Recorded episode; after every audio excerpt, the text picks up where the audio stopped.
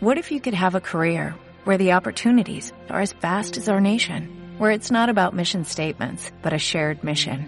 At U.S. Customs and Border Protection, we go beyond to protect more than borders, from ship to shore, air to ground, cities to local communities. CBP agents and officers are keeping people safe.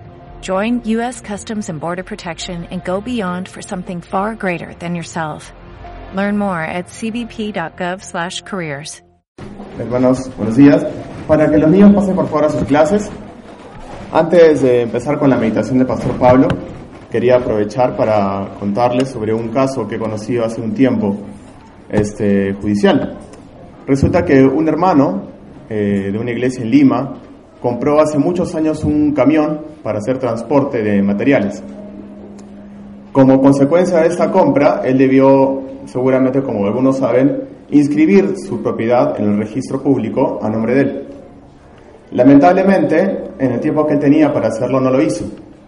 Eh, la persona que le vendió este camión hace más de 20 años ha tenido una serie de problemas económicos, deudas y como consecuencia de ello no pagó sus impuestos a la SUNAT. Resulta ahora que la SUNAT este, le embargó el camión. Ese hermano, que tiene el camión como su fuente de trabajo, no lo puede utilizar porque está embargado. Eh, es un caso triste porque esa persona no realizó lo que tenía que hacer en su momento y como consecuencia de ello su trabajo y seguramente su economía familiar también se ve perjudicada.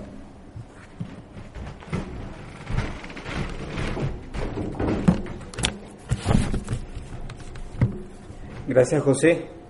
Justamente quería que hiciera mención de un caso similar de, de, de este tipo para que podamos conversar en esta mañana respecto a lo que es nuestra posición en, en Cristo.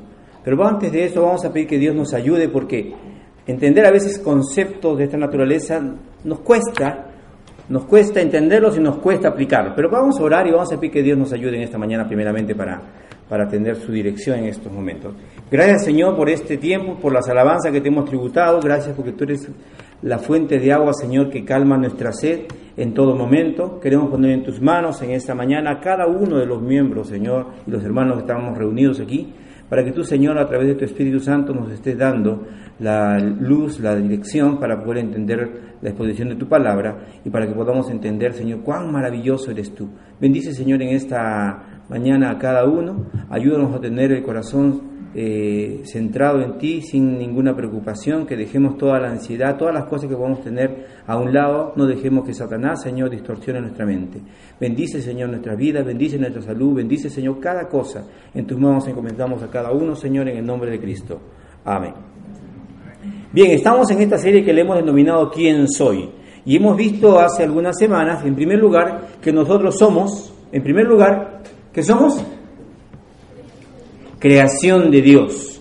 No, no, venimos como producto de la casualidad, no venimos como producto de la materia, somos creación de Dios. La, semana antepasada estuvimos observando eh, que también no solamente somos creación de Dios, todos son, toda la, la, gente que está en el mundo es creación de Dios, pero en el mundo hay dos familias.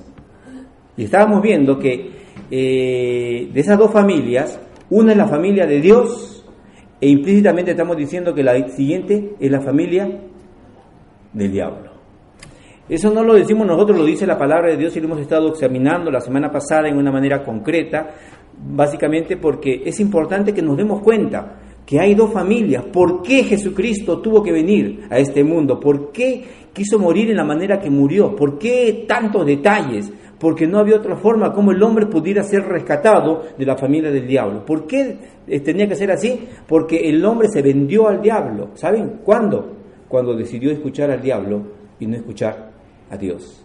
¿Y cuándo pasó eso? Con nuestros primeros padres. Y nuestros primeros padres, de esa manera, al darnos esta naturaleza que tenemos, nos arrastraron a esa, a esa condición. Pero gracias a Dios que ya Dios había previsto esto desde antes de la fundación del mundo, que así iba a ser. Y como consecuencia preparó un proyecto, preparó un plan que se llama el plan de la salvación y este plan lo ejecutó en la presencia del Señor Jesucristo muriendo en la cruz, resurrección, todos los detalles e inclusive actualmente Jesucristo sigue trabajando por nosotros. ¿Qué hace por nosotros en estos días? La Biblia dice que es nuestro abogado. es nuestro abogado. Quizás las únicas dos profesiones que van a existir eternamente, bueno, ya no van a existir eternamente, pero por lo menos hasta que, hasta que lleguemos a la presencia de Dios, la, la profesión eterna, ¿cuál es? La de, adorar, ¿no? La de la música, en adoración. Y la otra sirve hasta que llegue el momento en que el Señor ya no tenga que más ¿Por qué más eh, que abogar por nosotros en su presencia, en la presencia del Padre? Porque ya todos tendremos la, plenitud, tendremos la, nueva naturaleza eh, totalmente transformada cuando seamos arrebatados en la presencia de Dios. Pero el día de hoy vamos a ver, como les decía, algo importante. El día de hoy vamos a hacer algo diferente. Vamos a dejar que la palabra de Dios sea quien nos enseñe. No vamos a estar ah, nosotros desarrollando demasiado eh, razonamiento en cuanto al, mensaje. Vamos a dar algunas palabras solamente para ampliar un poquito más cada uno de los versículos, porque son muchos, y realmente si tomásemos todos los versículos que hablan de nuestra posición en Cristo, serían cientos. Imagínense. Podrían, y muchas veces nosotros no, los conocemos. ¿Y qué pasa cuando no los conocemos? No los aplicamos. Este hermano que compró esta propiedad en Lima, este, este camión, es un hermano muy bueno, yo lo conozco, es un hermano que ama mucho a Dios, pero irresponsabilidad de parte de él, ¿verdad? No es que dio el, vehículo, el señor este que le vendió tenía el problema con, con, la SUNAL, SUNAL le ha arrebatado le, ha embargado esto, pero el otro te está probando que él ya lo ha comprado desde hace mucho tiempo. Pero SUNAL, ustedes saben quién es SUNAL. ¿Hace caso o no? Entonces, bueno, nos están diciendo que la única solución para esto es un tiene que ir a la, al problema judicial. Inclusive ya han ido, pero SUNAT no hace caso. Ustedes saben quiénes son los peores, perdonen que hable sí. ¿Quiénes son los peores estafadores en cuanto a, los, a, los, a las jefaturas? El gobierno, ¿cierto? ¿Cuántos le deben? ¿A cuántas personas? Las, empresas públicas, ¿cuántos les deben? O los, ministerios, ¿cuántos les deben a, a sus trabajadores? Un montón. Son de los peor muchas veces el Estado. Oremos porque el Estado cambie. Si, cuando hay dinero deberían arreglar las cosas, ¿verdad? Como los Fonavit y cuántas cosas más. Pero bueno, no vamos a hablar de esos detalles en este momento, solamente vamos a decir quiénes somos. En este momento vamos a ver el tercer tema de esta serie que se denomina una persona con una nueva posición. Y, y lo maravilloso que vamos a encontrar es que nosotros cuando estamos en Cristo somos diferentes. Miren, fuera de Cristo estamos vulnerables, estamos desamparados, pero en Cristo tú estás, amparado, están protegidos, tus necesidades están cubiertas. ¿no? La Biblia dice que Él tiene sus alas como, como, como la gallina con sus polluelos para protegernos. En Romanos, vamos a ver algunos versículos ya leídos más, más adelante, pero en Romanos se nos dice, antes de Cristo estábamos condenados y éramos culpables. Estábamos fuera de la ley y estábamos arruinados. Pero en Cristo estamos justificados, reconciliados con Dios, tenemos paz con Dios Paz con Dios es diferente a tener paz de Dios, por si acaso. Vida eterna, tenemos, estamos fuera del alcance de esa ley que nos condenaba y tenemos la gracia de Dios sobre nosotros. Avanzamos ahí. En el libro de Segunda de Corintios se nos habla de que estamos, sin Cristo estábamos llenos de pecado, alejados de Dios, pero en Cristo somos santificados. Tenemos eh, Cristo es tu esfera, ¿no? sobre la cual tú vives, el Espíritu Santo tu atmósfera y tú eres una nueva criatura según segunda de Corintios. En primera de Corintios también se dice varias cosas, pero estamos viendo algunos libros que, que hablan en una manera más, más amplia. Según Gálatas, una persona que no tiene a Cristo está condenada, dominada por la ley, por el mundo y por ti mismo sobre todo. ¿Saben quién es el peor traidor, el peor enemigo de uno mismo? ¿Quién es? Uno mismo, ¿verdad? ¿Quién es el peor enemigo del ser humano? Uno mismo. En Cristo estás muerto y aparece la ley. El mundo, también para el mundo y para ti mismo, estás en una nueva vida y en una nueva libertad. Avanzamos. En Efesios se nos habla de que antes de estar en Cristo éramos, estábamos dominados, no podíamos contra los apetitos egoístas, estábamos impotentes ante Satanás, pero en Cristo hemos resucitado, hemos ascendido y hemos, hemos sido elevados al lugar celestial privilegiado, bendito y declarado vencedor sobre las fuerzas del mal. Qué maravilloso es que nosotros tengamos todas estas cosas, cada una de esas cartas lo menciona y nosotros vamos a seguir observando que esto tiene que ver especialmente con el estado legal del creyente delante de Dios. Y este lugar no es consecuencia de una buena comunión con Dios, sino de la obra que realizó Cristo en la cruz. Hermanos, antes de empezar a ver todos los versículos maravillosos que vamos a observar, tenemos que darnos cuenta que este es un estado legal, ¿ya? del creyente delante de Dios. Ya ha sido puesto en ese estado y la Biblia dice que nunca más vas a salir de ese estado. Hermanos, hemos sido declarados hijos de Dios, ¿verdad? Hemos sido adoptados hijos de Dios. Cuando se adopta a un hijo, ¿se puede decir ya no quiero ese hijo? Lo adoptaste, lo adoptaste. Pero yo no sabía que esto y que el otro, ya lo adoptaste. Y Dios te conocía a ti tal como tú eres y así a pesar de eso, te adoptó. Si lo entregaste en su vida. Así que esto tiene que ver con el estado legal del creyente delante de Dios y este resultado no es por lo que tú haces, no es porque tú eres guapo o guapa, no es porque tú vas a la, a la iglesia, no es porque tú oras todos los días, no, no, no es por eso. Es simplemente porque un día tú le abriste el corazón a Jesús y el Señor dijo, ahora estás en Cristo. La cosa es diferente y esta esto es en base a la obra que Jesucristo hizo en la cruz. Entonces, si esto se dio entonces cuando recibí a Cristo verdaderamente en mi corazón, si tú no has recibido a Cristo verdaderamente, hay mucha gente que dice, sí, yo tengo a Cristo en mi corazón, sí, yo, y no se acuerda ni cuándo fue, pero sí, yo recibí a Cristo, dice. Yo no sé si realmente puedes, debería ser así. Puedo equivocarme aquí, aquí no hay, no hay verdad absoluta. Pero si yo, sobre todo si yo soy una persona grande, si recibí a Cristo, por ejemplo, de joven para arriba, si yo recibí a Cristo, yo, debo acordarme. Hace 30 y no sé cuántos años, 30 y, casi 36 años que conocí al Señor. Y saben, yo me acuerdo puntualmente el momento en que la persona me habló lo que me habló. Y tenía 17 años, y cómo yo inclusive hice mi oración. Recuerdo todos esos detalles, ¿cómo no me voy a acordar de eso? Yo no solamente les diría, si no te acuerdas, habría que preguntarte si realmente fue emoción o fue una convicción verdadera, porque Dios no va a ser responsable de si tú fuiste movido emocionalmente o por convicción. ¿Qué es la fe? ¿La fe es emoción? ¿Qué es la fe? Convicción. Convicción, yo estoy seguro. Qué maravilloso. Hoy día estaba escuchando en las mañanas, el día domingo sobre todo, y algunos otros días también, pongo allí en, YouTube, estoy buscando himnos, porque muchos de los himnos tienen letras maravillosas, y como estoy aprendiendo el inglés, estoy poniéndolos en inglés. es un buen recurso, ¿no? Para el listening. Y ahí hay, hoy día escuchaba una canción que decía, yo sé en quién he creído, y estoy seguro que es poderoso para guardar mi depósito para aquel día. Así lo dice este, según Timoteo también. Yo sé en quién he creído. ¿En quién has creído tú? ¿En el pastor Paul? ¿En el pastor Steve? ¿En quién has creído? ¿En el pastor Pablo?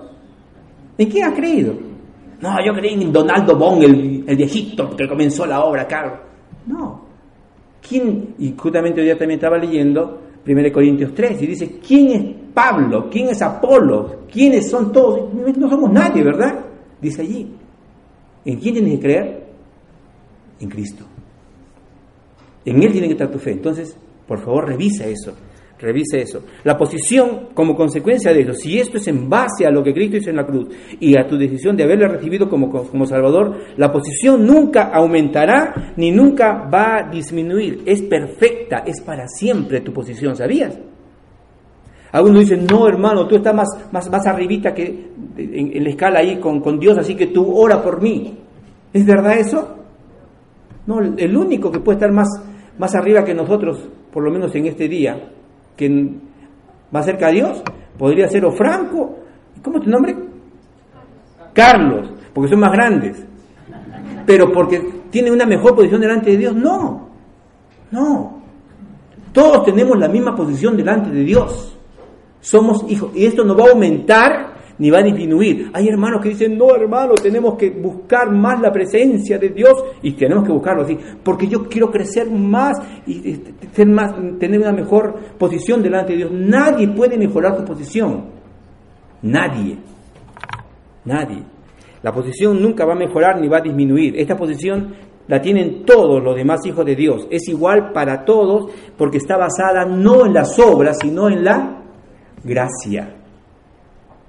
Está basado en la gracia. Entonces, partiendo de esta premisa de entender bien estos detalles, vamos a empezar a nosotros observar las cosas maravillosas que dice la palabra de Dios respecto a nuestra posición. Y vamos a ver primeramente, vamos a ir, por favor, escúchenme, no busquen, No busquen los textos, van a estar aquí en, la, en, la, pantalla y lo va a estar leyendo José y de esa manera vamos a ser más fluidos porque es un montón de versículos que quiero tener un poquitito, aunque sea de tiempo, para comentar alguno de ellos. Comenzamos. Justificados pues por la fe, tenemos paz para con Dios por medio de nuestro Señor Jesucristo.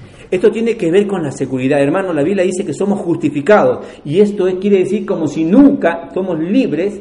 Ah, la anterior, por favor. como si nunca hubieras pecado. Eso es justificación. Como si Dios te dé como si nunca hubieras. Pero yo he pecado y mientras más grande nos agarró el Señor, más, más pecados tenemos, ¿verdad? Pero de todo nos puede perdonar el Señor y es como si nunca hubiéramos pecado. La siguiente. Ahora pues, ninguna condenación hay para los que están en Cristo Jesús, los que no andan conforme a la carne, sino conforme al Espíritu. Porque la ley del Espíritu de vida en Cristo Jesús me ha librado de la ley del pecado y de la muerte. Qué maravilloso, ¿verdad? En el, versículo anterior, el 25, el 24 y 25 del capítulo 7, dice, miserable de mí, ¿quién me librará? Hermanos, dice, sin Cristo somos miserables, por eso necesitamos misericordia. Miserable, ¿quién me librará? Y dice, ahora pues ninguna condenación. Hermanos, estamos libres de la condenación. Avanzamos. Sabemos además que a los que aman a Dios, todas las cosas los ayudan a bien. Esto es, a los que conforme a su propósito son llamados. Lo primero en esta posición estamos viendo elementos que tienen que ver con la seguridad. Y la Biblia dice que, sabes, si eres hijo de Dios, nada es casualidad. Ay, ¿por qué el Señor no me ayudó? No, hermano, todo tiene un propósito. El día jueves estuvimos estudiando de que muchas veces Dios permite y nos lleva por situaciones difíciles para enseñarnos algo. ¿Nos gustan a nosotros las situaciones difíciles? A nadie, ¿verdad? Pero hay cosas que a veces solamente aprendemos en esas circunstancias. Avanzamos. ¿Qué pues diremos a esto? Si Dios es por nosotros, ¿quién contra nosotros?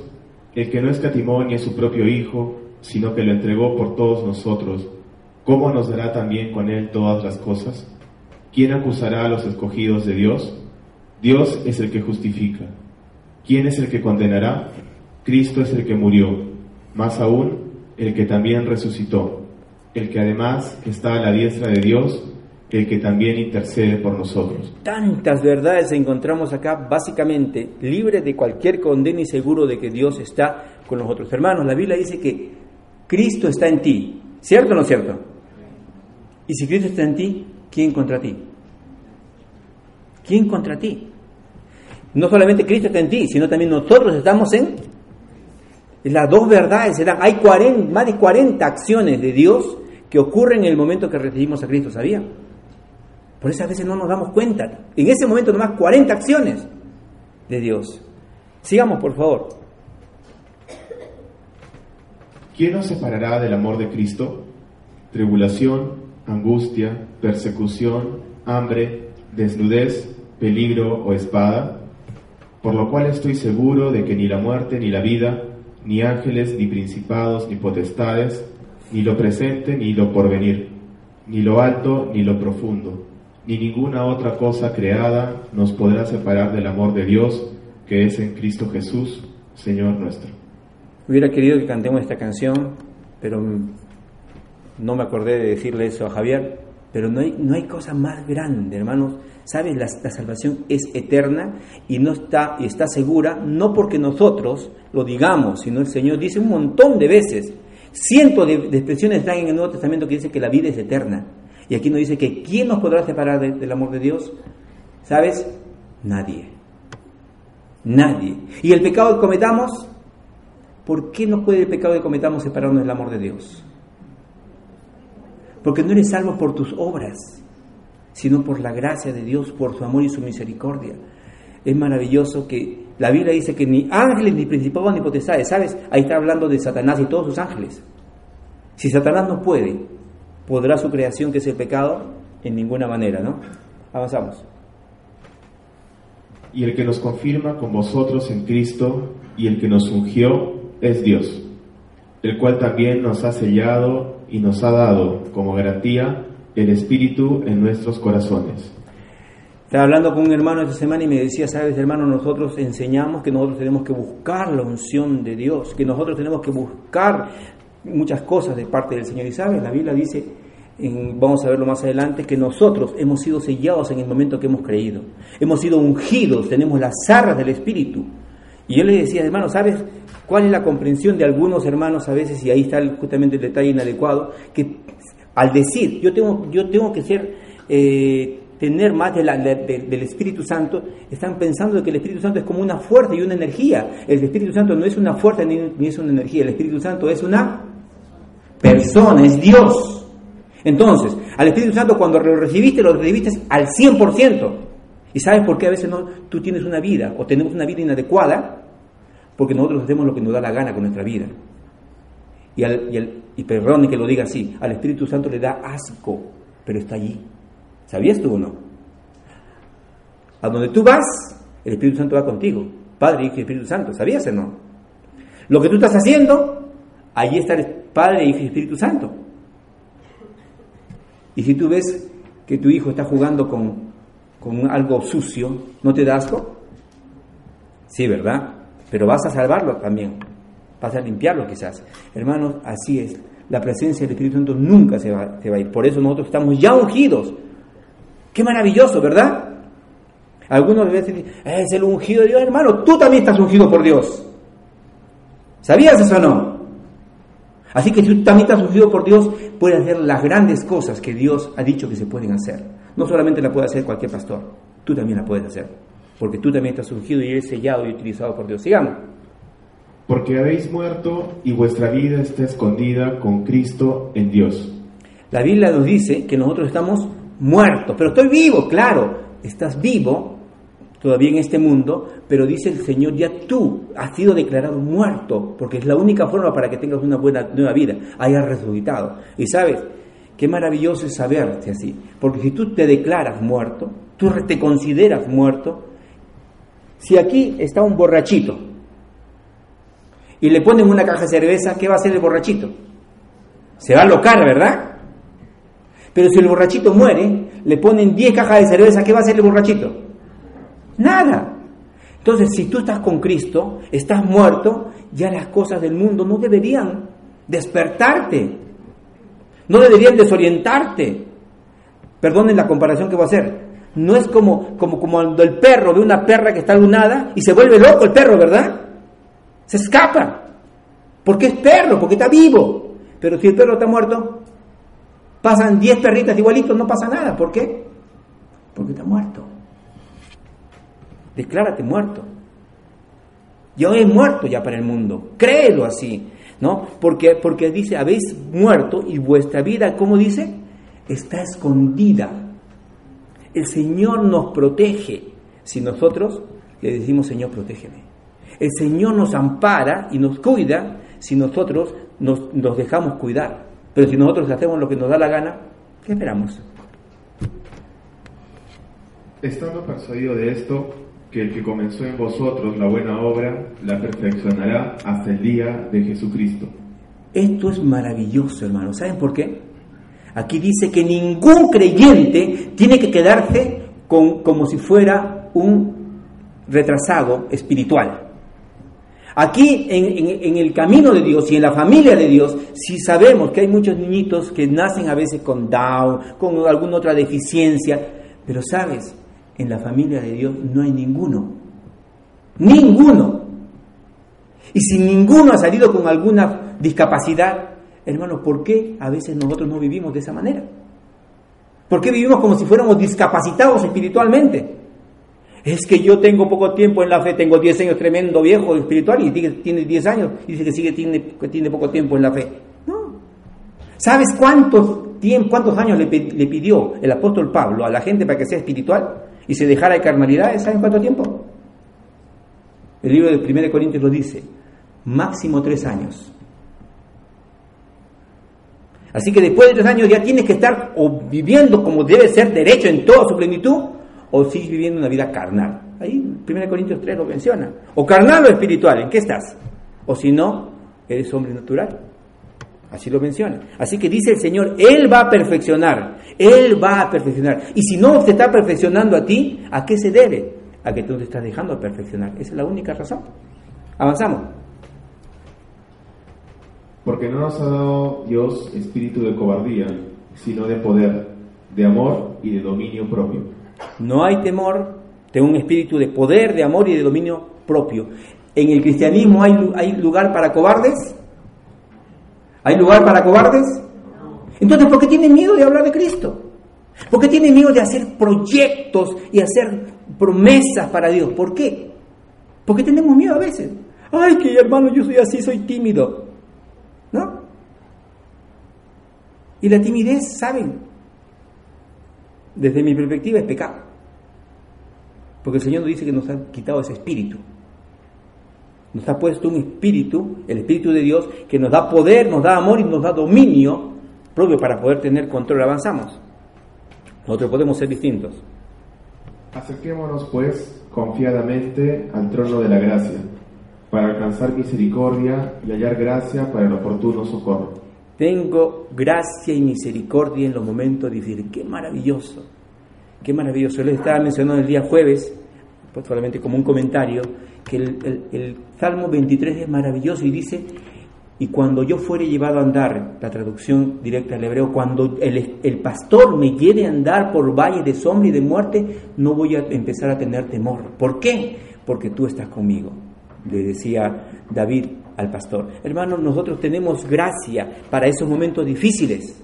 Y sabes, a veces la persona no va a disfrutar de la presencia de Dios en toda su dimensión, sino hasta que pase momentos difíciles. ¿Quieres ver la mano de Dios? ¿Quieres ver la presencia de Dios tangiblemente? Ver, sentir su presencia. No es cuando estás haciendo cualquier cosa, muchas veces. A veces, quizás la persona que pasa un momento difícil, un accidente, una enfermedad o la muerte de alguien muy querido, sintió la presencia de Dios. Una mujer que estaba con pancreatitis, ya estaba en cuidado intensivo, estaba a los, quizás a horas de la muerte y salió adelante. La fui a visitar y no podía hablar, estaba en cuidado intensivo, nos pusieron un mandil y toda esa cosa para entrar. Y yo decía, Señor, ¿qué hago? Bueno, voy a orar por ella. Y oré por ella, como lo, lo hacíamos también en casa. ¿Qué más puede hacer? Lo único que se me ocurrió en ese momento fue repetirle Salmo 23 a su oído. Varias veces. Cuando la persona salió del cuadro, más adelante nos contó que lo único que recordaba de ese momento, que estaba en cuidados intensivos, es el Salmo. Dios está presente, sobre todo en el momento más difícil de la vida. Avanzamos. Sabemos que todo aquel que ha nacido de Dios no practica el pecado, pues aquel que fue engendrado por Dios lo guarda y el maligno no lo toca. Hay muchos hermanos que no conocen lo que dice la palabra de Dios y como consecuencia dicen, ay hermano, mi hijo está poseído y como consecuencia cada domingo tienen un culto, culto de liberación hermano de los demonios, porque eso es lo que piensan, ¿no? Venga, es un culto de liberación. ¿Por qué? Porque su hijo está endemoniado, ¿por qué? Porque no le hace caso. Y no le hace caso a veces no porque está endemoniado. Si no le endemoniado quizás debe ser ella o él, porque no lo formó bien, ¿verdad? Pero ¿por qué? ¿Por qué dicen? Porque no conocen. La palabra de Dios dice, sabemos que aquel que ha nacido de Dios, ¿qué dice? Dios le guarda. Y el maligno no le puede. Hablamos de posesión posesión demoníaca en el cristiano no puede haber, pero sí puede haber tentación, sí puede haber insinuación. Satanás te puede dar vueltas por la cabeza, Satanás te puede poner en los ojos todo lo que sea, todos los pensamientos, y tú le das lugar al diablo, empiezas a hacer tonterías, ahí te vuelve un carnal. Nos volvemos así. Hay personas cristianas que han metido la pata en, terriblemente, grandes hombres de Dios también. Hermanos, necesitamos sus oraciones mucho, pero recuerda, Hermano, eso no es verdad. El cristiano O tiene la presencia de Dios o no la tiene. Y en el libro de los Evangelios Jesús dijo, cuando está la presencia de Dios allí, dice, el espíritu extraño no puede entrar. Entró nuevamente porque encontró la casa vacía, dice la palabra de Dios. Ignorancia de la palabra de Dios hace que algunas personas piensen y saben qué pasa. Que como esto es espectacular, y es espectacular que de pronto ¡ah! se revuelca, ¿no? Entonces, como consecuencia, llama a la gente. ¡Ay! ¿Quieres ver otro show? Vamos a ir. Y van por el show en lugar de ver, por conocer y aprender más de la palabra, posición en Cristo. Hay que entender lo que es nuestra posición en Cristo. Avanzamos.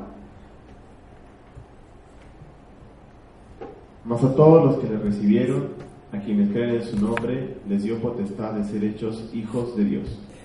Hemos estado viendo el asunto que tiene que ver más con la seguridad, ahora vamos a observar más detalles que tienen que ver con el significado de mi persona en Cristo.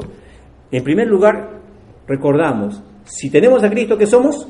Hijos de Dios. No voy a hablar más de esto, avanzamos. Ya no os llamaré siervos, porque el siervo no sabe lo que hace su Señor, pero os he llamado amigos, porque todas las cosas que oí de mi Padre os las he dado a conocer. ¿Puede haber algo más grande, hermanos? A veces no todos nuestros hijos son nuestros amigos, ¿verdad? Pero el Señor dice, yo te he llamado mi amigo. Y ahí no dice ahí a los pastores, no dice a los que viven en Arequipa. ¿A quién dice? A todos, a todititos. O sea, tú también estás incluido, por si acaso. Nuevo creyente o no, vengas de ahí de las alturas de Cailloma, cinco mil metros o seis mil metros, no importa, tú también eres el amigo de Dios si tienes a Cristo. Que yo elija a Dios como amigo es lo más grande, ¿verdad? Pero que Dios te elija a ti como su amigo, no hay palabras. Avanzamos.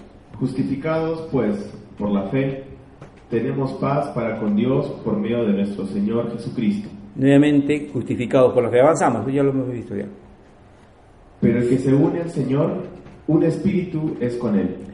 Si tienes a Cristo, eres un espíritu.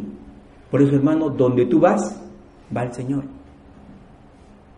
Lo que tú estás haciendo, ahí está el Señor. Recuérdalo. Por eso una, una norma quizás para para cuando no sabemos qué hacer o no hacer es, ¿lo haría Jesús?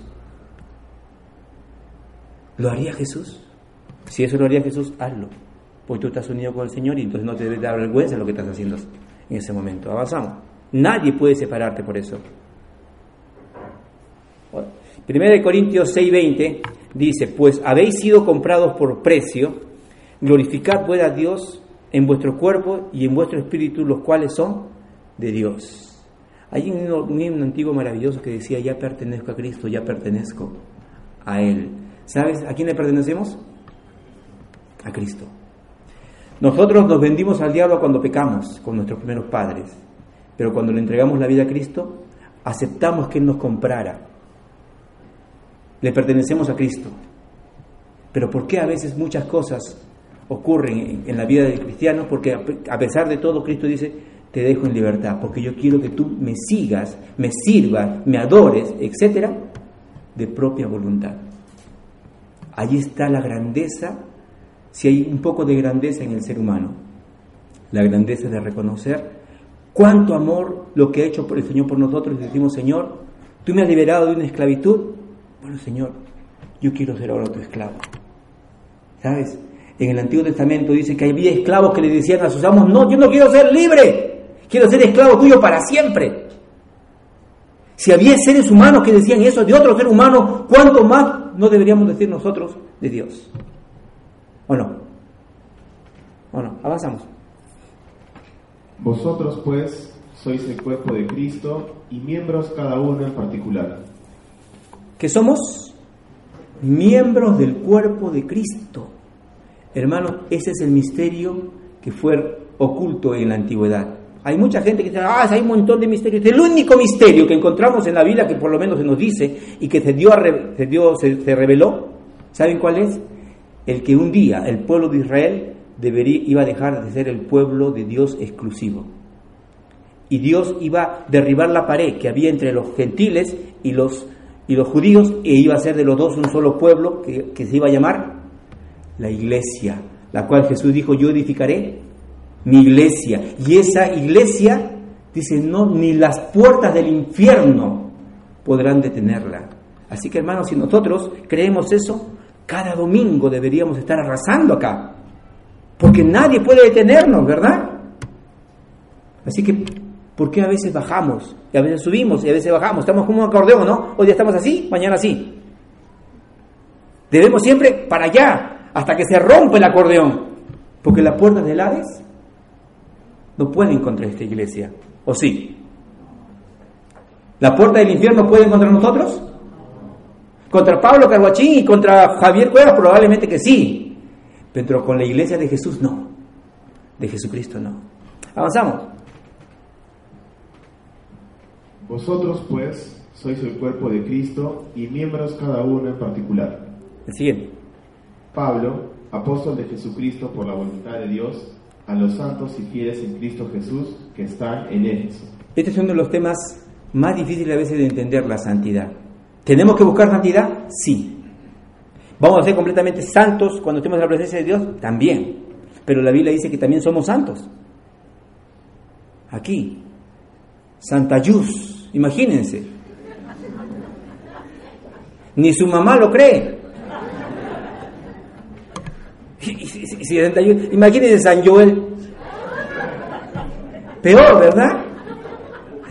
Pero en, en, en Cristo hay un San Antonio.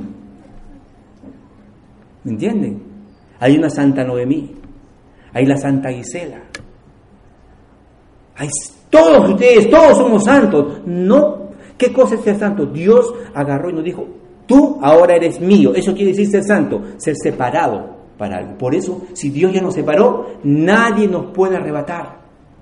La Biblia nos dice así en el libro de Juan. ¿Estamos en la mano de Dios? ¿Alguien podrá arrebatarnos en la mano de Dios? Nadie. Nadie. Sigamos. Por su amor nos predestinó para ser adoptados hijos suyos por medio de Jesucristo, según el puro afecto de su voluntad. Ya somos adoptados, no vamos a avanzar, no vamos a mencionar más, sigamos. Porque por medio de Él, los unos y los otros tenemos entrada por un mismo espíritu al Padre. Hermanos, tenemos entrada al Padre, tenemos acceso. ¿Necesitamos de algún amiguito, de una tarjeta, de una, vara para entrar a Dios? No, hermanos, podemos entrar, entrar a Dios directamente, directamente, todo a través de Cristo. No tienes por qué sentirte cohibido. ¿Sabes? Nuestros pecados a veces nos hacen sentirnos así, ¿verdad? Que no queremos levantar los ojos al cielo. Pero a pesar de sus pecados, el publicano, dice, fue al templo, oró y dijo, Señor, no soy digno, no soy digno, pero el Señor dice, respondió la oración del publicano antes de que el fariseo que decía, Señor, este, ¿qué hace este publicano? Yo diezmo, yo hago esto, yo hago el otro, ¿no? Y este dice, escuchó Dios por su humildad, por su reconocimiento, que por la soberbia, porque no es por lo que nosotros hacemos, sino por lo que hizo Dios en la cruz por nosotros. Tenemos acceso directo, hermanos. Sigamos.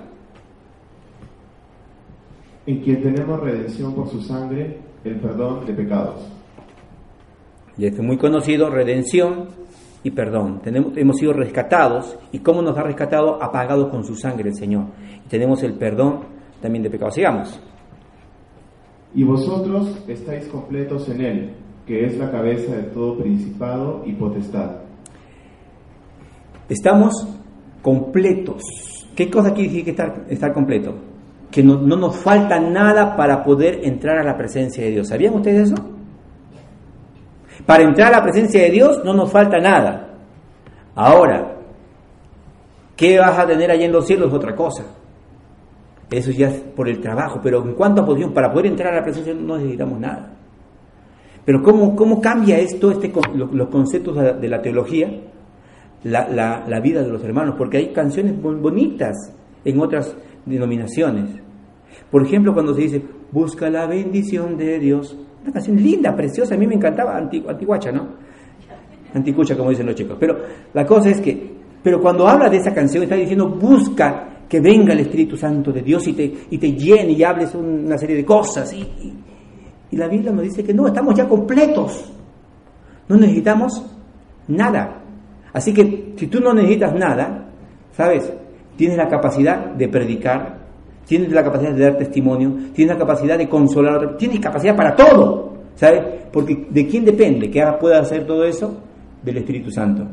Y el Espíritu Santo es el que te guía, que nos enseña, que nos, que nos guía y que nos revela todas las cosas. Digamos.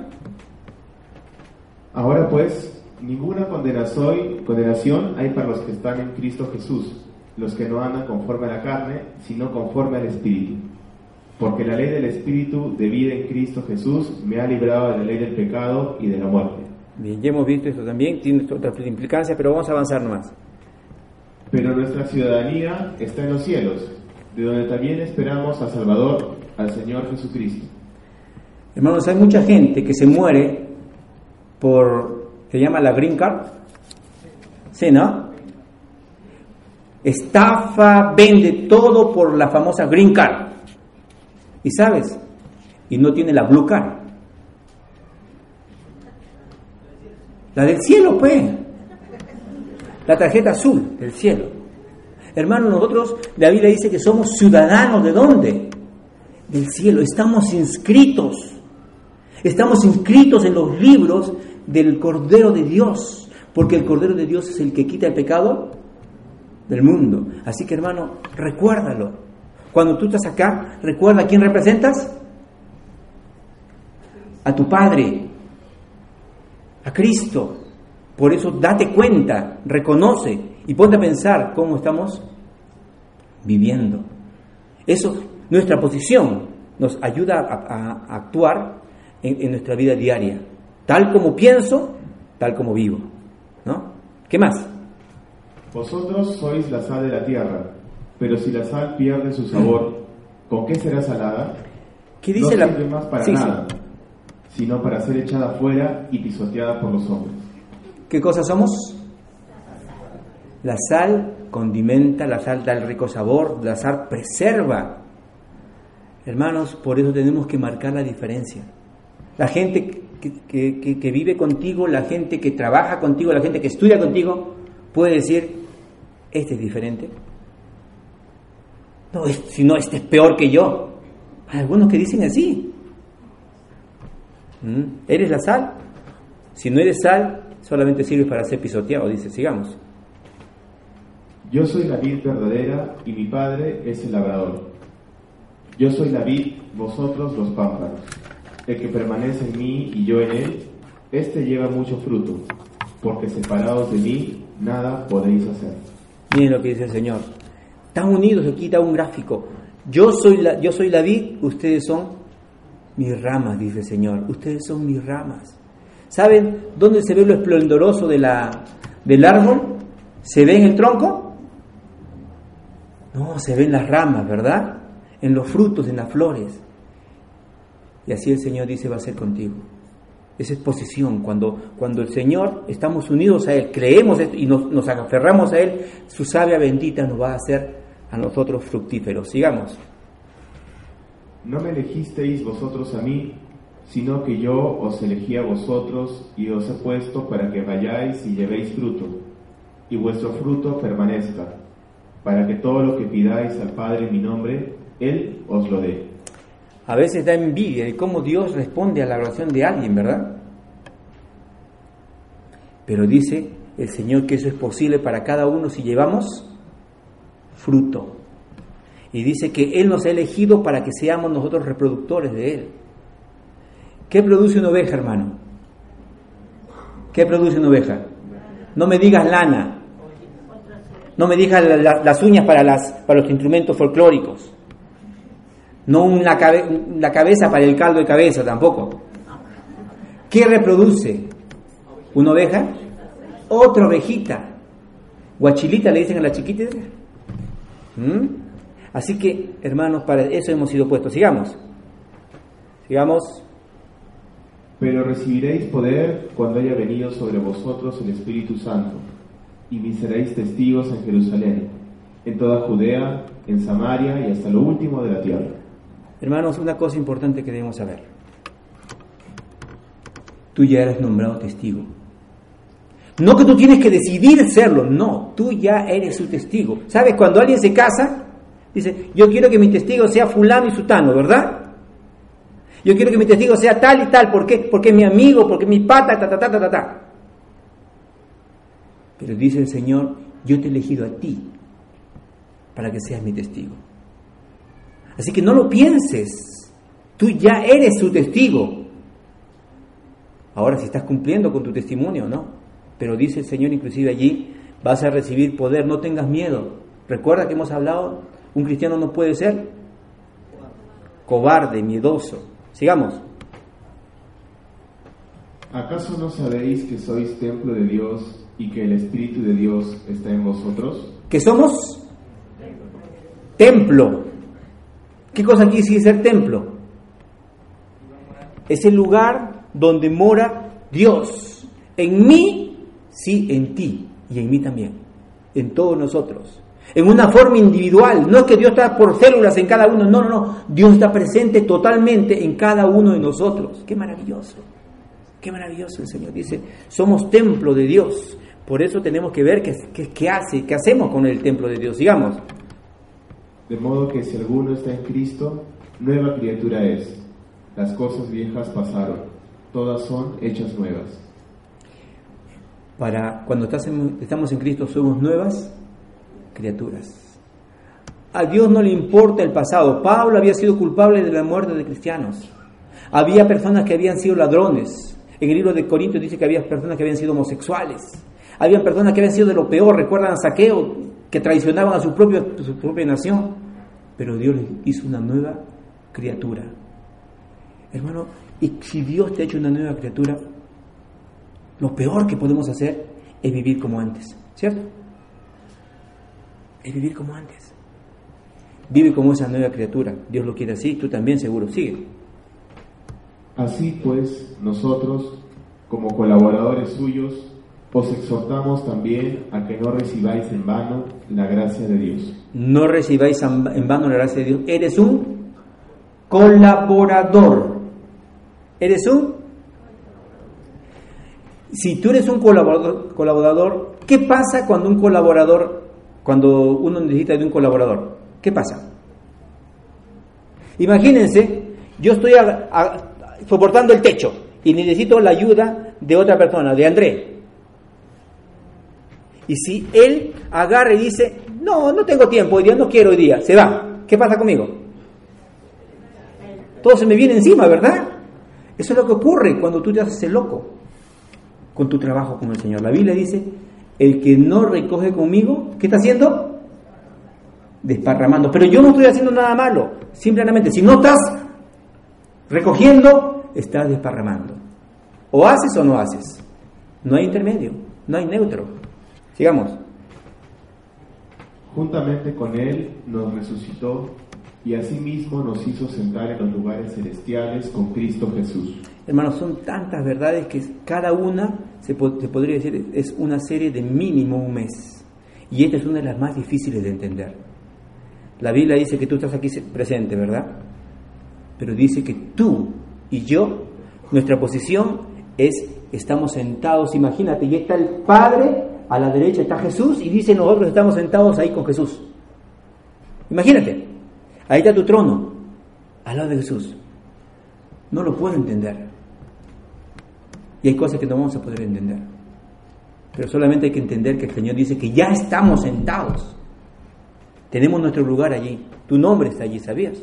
Avanza. Pues somos hechura suya, creados en Cristo Jesús para buenas obras, las cuales Dios preparó de antemano para que anduviéramos en ellas. Tú eres hechura de Dios, especial de Dios. A veces cuando uno hace una comida, cuando hace un trabajo de, de, alfarería, alfare- se hace el trabajo de, joyería, qué maravilloso se ve quizás la mano especial de aquí, de aquí del, del artesano. ¿Tú crees que Dios hace algo feo? ¿Tú crees que Dios hace algo- hace algo feo? ¿Hace algo malo? ¿Hace algo, hace algo que, no, que no sirve? Ponte a pensar. Si tú eres hechura de Dios, Eres importantísimo, es una pieza clave. Lo maravilloso, yo no sé cómo, pero lo maravilloso es que Dios hace a cada uno pieza clave. No, pieza clave es el pastor Paul, el pastor Etienne, no, tú y yo somos claves. Somos claves. Sigue. Todo lo puede Cristo que me fortalece. ¿Hay algo que no puedas? ¿Hay algo que no puedas? ¿Hay algo imposible para Dios? Hermanos, qué maravilloso es saber que tenemos un Dios todopoderoso, un Dios que realmente es Dios de los imposibles. Y vamos a ver la última parte que tiene que ver con el sentido de pertenencia. Y vamos a repetir algunas cosas que tienen que ver. Estamos unidos con el Señor, eso tiene que ver con pertenecer. Le pertenecemos, hemos sido comprados, le pertenezco. ¿no? Soy miembro del cuerpo de Cristo y aquellos que se han recibido como miembros tiene mayor responsabilidad todavía. Porque un hermano nuevo que está ahí en camino, que no se ha bautizado, todavía está aprendiendo. Pero tú ya sabes lo que es ser un testimonio con Cristo, ¿verdad? En, el bautismo. Aparte de eso, se te ha enseñado las responsabilidades con, con ser miembro de la iglesia. Y has querido ser miembro de la iglesia. Has, te han entrevistado, has firmado delante de todos, ¿sí o no? ¿Y por qué te haces loco muchas veces? ¿Por qué vienes cuando te da la gana solamente? ¿Por qué colaboras cuando solamente te da la gana? ¿Por qué no lo haces siempre? Recuerda, eres parte neurálgica de esta iglesia también. ¿Mm? Soy adoptado hijo de Dios, tengo acceso y soy completo. Pero vamos a ver dos cositas más. Mi Dios, pues, suplirá todo lo que os falta conforme a sus riquezas en gloria en Cristo Jesús. Hermano, cuando somos pertenecemos al Señor, ¿sabes? Dios se va a encargar de todo lo que nos falta. Si, si, a ver, si tú, tienes, ves el carro de un amigo que le falta algo, bueno, tú le puedes ayudar, le, ayudas a empujar, ah, bueno, te pasa un poco de gasolina, te pasa, te puedo traer un repuesto ya. Pero hacerle una reparación completa o cambiarle de carro, ¿lo harías? Algunos puede ser que sí digan que sí, otros dicen que no, está bien. Pero sabes, Dios lo hace así con todos. Dios dice, te suplirá todo lo que te falta. Y antes de, dejar este, este, este, versículo, es muy importante. ¿Sabes en qué contexto se escribe esta palabra? Escribe Pablo esta palabra. Es en el contexto más importante de todos. ¿Por qué? Porque es la preocupación más grande de Dios. Capítulo 4 del libro de Filipenses habla de cómo la obra de Dios estaba avanzando por las ofrendas que recibían para las misiones el apóstol Pablo, para poder hacer misiones. Y allí esta iglesia de Filipos dice que era una iglesia que no era muy rica, pero tenía en el corazón la locura de apoyar a Pablo, porque la mayoría dice que eran de los, de los esclavos, de los libertos, los que habían sido liberados. Entonces no eran los que tenían mucho dinero, y hacían grandes ofrendas para Pablo y le decía, ustedes se daban primero a ustedes mismos, a, Dios primeramente, a ustedes mismos, y de esa manera no, nunca tenían problemas para dar. Y por esa razón Pablo les dice, a ustedes que se, se aguanten y se ahorcan para darme para mí, para que yo pueda seguir llevando el Evangelio, Dios les supla todo lo que les falta. ¿En qué momento? Está dicho, cuando uno se preocupa porque el Evangelio del Señor llegue al otro lado del mundo. Sigamos. Y poderoso es Dios para hacer que abunde en vosotros toda gracia, a fin de que, teniendo siempre en todas las cosas todo lo necesario, abundéis para toda buena obra. Hermano, tengo gracia suficiente. ¿Por qué tengo gracia suficiente? Porque le pertenezco a Él. Porque el Señor sabe a quién, de, de, quién depende lo que yo haga y para quién lo estoy haciendo. Tengo gracia suficiente. Como les decía yo en esta mañana, no quiero no quería hacer el mensaje, imagínate, íbamos demorando horas tratando de, explicar cada uno de los versículos. Pero sí, quiero solamente decirle, hermano, esa es nuestra posición. Y hay cientos de versículos en la Biblia que dicen quiénes somos delante de Dios. Así que si tú eres eso delante de Dios, vive de esa manera. No dejes que tus derechos sean atropellados.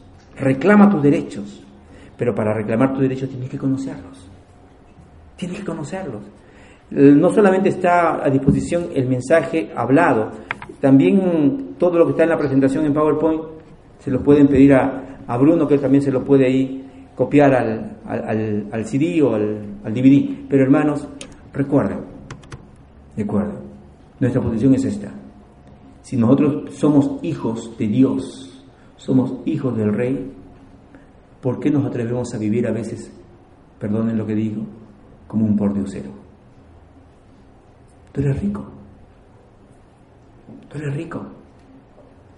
Dios es tu Padre, ¿sí o no? Dios es el Rey de los cielos y de la tierra. ¿Quién eres tú? Tú eres un príncipe. Y yo también. Y yo también. Vamos a orar. Señor, tú ves nuestro corazón. Ves nuestra vida. Ves nuestra mente, Señor. Perdónanos cuando vivimos como si fuéramos por dioseros, cuando somos hijos, hijos tuyos, cuando estamos sentados a la diestra tuya. No sé, Señor, toda su dimensión de lo que implica eso, la cosa, Señor, que tú lo dices, y yo lo creo, aunque realmente no lo entiendo todo. Padre, ayuda a mis hermanos.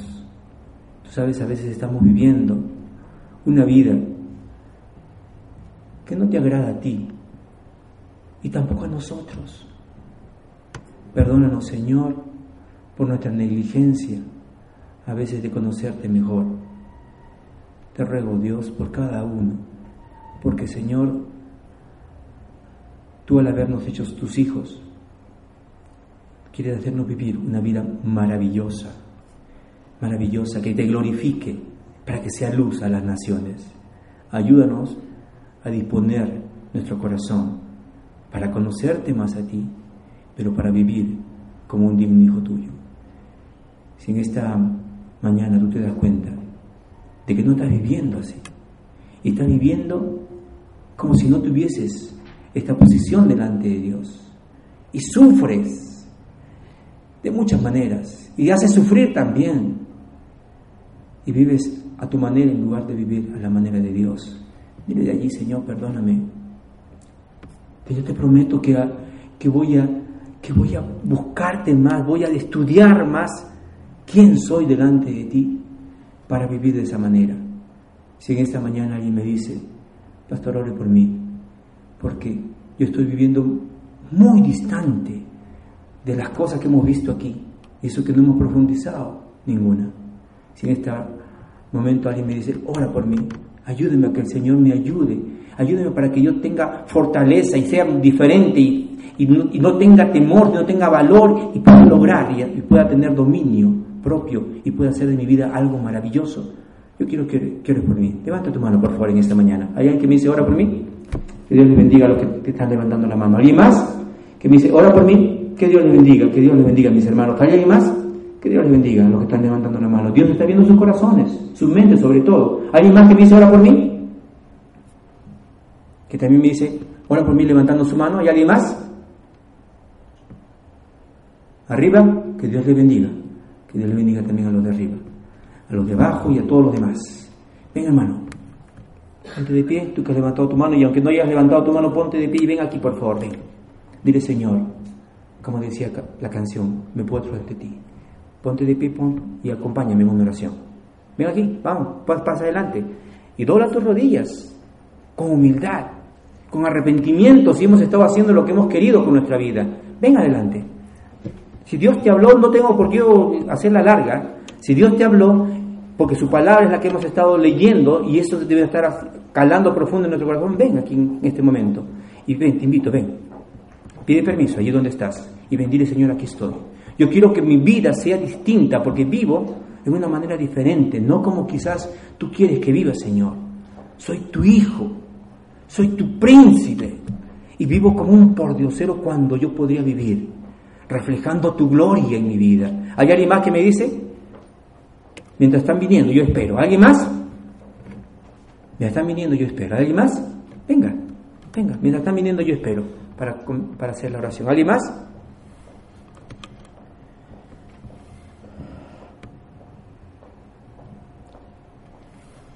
¿Alguien más? Qué maravilloso es que el Señor, ¿sabes? Si nuestros hijos los vemos andar mal, nos duele. ¿No, le, piensas que le duele también a Dios? Dios quiere también verte vivir así. ¿Alguien más? Señor, tú ves más que las personas, ven los corazones, ven las mentes. Señor, y como dice tu palabra, el corazón contrito y humillado tú no despreciarás, oh Dios. Ayúdanos a mantener una vida que, Señor, glorifique tu nombre. Glorifícate, Señor, en cada cosa que hacemos. Glorifícate, Señor, en cada detalle de nuestra vida. Bendice, Señor, a cada uno de mis hermanos y hermanas presentes aquí. Y, Señor, ayúdales a que te conozcan cada día más para vivir de la mejor manera, Señor. En tus manos encomendamos cada cosa, a cada persona, a tu iglesia y a todos nosotros, Señor, en el nombre de Cristo. Amén.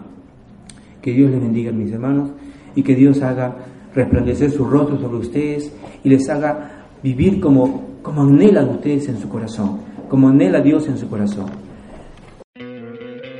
¿No te encantaría tener 100 dólares extra en tu bolsillo? Haz que un experto bilingüe de TurboTax declare tus impuestos para el 31 de marzo y obtén 100 dólares de vuelta al instante. Porque no importa cuáles hayan sido tus logros del año pasado, TurboTax hace que cuenten. Obtén 100 dólares de vuelta y tus impuestos con 100% de precisión. Solo con Intuit TurboTax. Debes declarar para el 31 de marzo. Crédito solo aplicable al costo de la presentación federal con TurboTax Full Service. Oferta sujeta a cambios o cancelación en cualquier momento.